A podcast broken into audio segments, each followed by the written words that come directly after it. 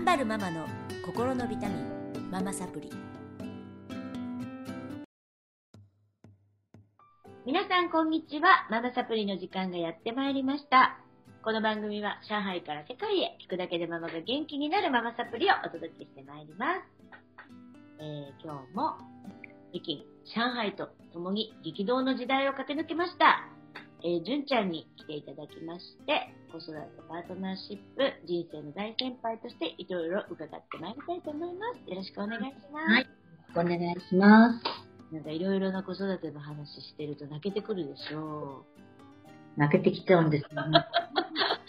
泣けてくるよ。私もいろいろ知ってるから。でね、なんか今ちょっとささっきそんな話になったんですけど、あのー、やっぱり長男、っていうのはお互いね、純、ちゃんも3人子供いて私も、うん、長男に対しては、あのー、まあ、長男って皆さん悩まれるんだけど、やっぱ初めての子育てでね。うん、で、純ちゃんのところもうちも、パパが、なんか長男のことを認めてないというか、ちょっと長男に厳しいというかね。うん、まあ、期待が大きいからね。期待が大きい。で、純ちゃんのところは、ね、パパさんすごくこう、勉強ができる人で、学歴がすごくいい人で、その学歴について、で、うちは、あの、自分がこう、大会系のラガーマンだから、なんていうのかな、大会系じゃないやつについて、あとね、サラリーマンになれない、そう、みたいな、こんじゃ、みたいな、基準が、やっぱり自分なんだよ。うん、そうそう。男の人ってもう自分。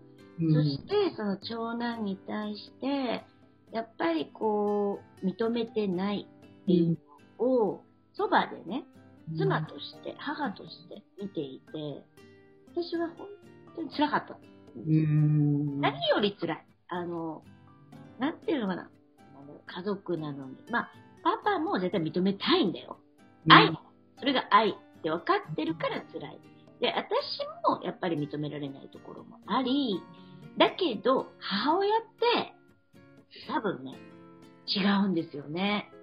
最後は、うん、覚悟が決まるというか、最後は信じることができるというか、うんなんだと思うのね。私も純ちゃんのご家族をずっと見てきて、まあ長男ちゃんが大変だった時期も知ってる。あの、受験の時も大変だったし、就職の時も大変だったし。まあ大変。うん。でも、今ね、今になって本当にほら立派にね、ちゃんと、ちゃんと自立して生活してるわけじゃない？なんかね、思うの。いろいろひっくるめて、えっ、ー、と、今ほら、純ちゃんのパパも変わったし、うちのパパも変わったじゃん。ねまあ年とともにね。ね。何かというと、なんか悪いことではなくて、学びなんだよね。すべての人にとあのそういう子が生まれる、そういう子が生まれるっていうか、葛藤があるっていうことも学びだし、それで最終的に私が思ってるのは、ママが信じてたら子供は育つ。うん、それが自分の存在価値でしょ？きっと。うん。なんかパパじゃないんじゃないかなって。で、パパはね、やっぱりね、男の子にとってお父さんからの褒め言葉っていうのは、うん、何変えても嬉しいことなのね。だから、それは